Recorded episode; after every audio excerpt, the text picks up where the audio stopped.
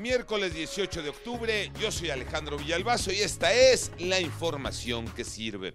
Para nadie es un secreto que una guerra no deja nada bueno y además lleva consecuencias más allá de los países en conflicto.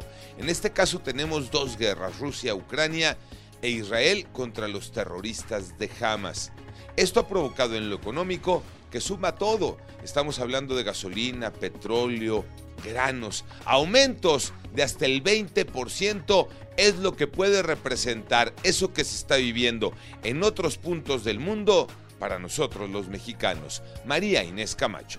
Una nueva amenaza se cierna sobre la economía de los mexicanos y que puede provocar un aumento de precios de hasta un 20%. Se trata del conflicto bélico en Medio Oriente que podría provocar un incremento en el precio de los hidrocarburos. Esto lo advirtió la Alianza Nacional de los Pequeños Comerciantes, quien advierte que los granos, el trigo, la soya, el maíz, los aceites, los lácteos y cárnicos, todos importados, pues se verían afectados. Destaca también que la canasta básica de septiembre a octubre aumentó 12 pesos, alcanzando un precio de de 1.755.21 pesos. ¿Quieren un negocio millonario? ¿Qué necesitan? Una alcancía, una esquina, calles, pintar cajones para estacionar vehículos y cobrar parquímetro. Pepe Toño Morales. Gracias Alejandro, efectivamente, los parquímetros son un invento millonario, dejan ganancias sorprendentes, pero solo para unos cuantos. Para la mayoría de la gente los parquímetros son nefastos. Y sí, son nefastos porque solo causan desgracias y molestan mucho. Les comparto un dato. De enero a marzo de este año, el pago de parquímetros fue de 128 millones de pesos. La pregunta es, ¿hasta cuándo este dinero se va a ver reflejado en mejoras en las colonias y en las calles?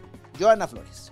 De todo lo que se recauda por parquímetros en la Ciudad de México, el 70% se lo quedan las empresas de Ecopark por ello, el gobierno capitalino busca modificar la distribución de los recursos. Propone que el 30% lo siga manteniendo el gobierno de la ciudad, otro 30% vaya directamente a las colonias donde están los aparatos y que solo el 40% se lo queden las empresas. De esta forma asegura que las colonias se verían realmente beneficiadas con estos cambios. México pasó la prueba, un buen partido amistoso, empate a dos con Alemania, Tocayo Cervantes. Así es, Tocayo. Palomita para la selección nacional que dirige Jaime Lozano en esta fecha FIFA del mes de octubre. La victoria ante Ghana y el empate merecido contra Alemania. El tricolor se mostró bien. Están encontrando la idea del Jimmy Lozano, con más nivel de fútbol, con más estructura y mejor volumen en todos y cada uno de los jugadores. Hay pelea en todas las posiciones, sobre todo en la delantera, algo que es una muy buena noticia y todavía falta la inclusión de Julián Quiñones. ¿Qué le viene al equipo mexicano? En noviembre el partido eliminatorio para un boleto de la Copa América. Será contra Honduras, primero en San Pedro Sula y la vuelta en la cancha del Estadio Azteca. Yo soy Alejandro Villalbazo, nos escuchamos como todos los días de 6 a 10 de la mañana, 88.9 y en digital a través de iHeartRadio. Pásenla bien, muy bien, donde quiera que estén.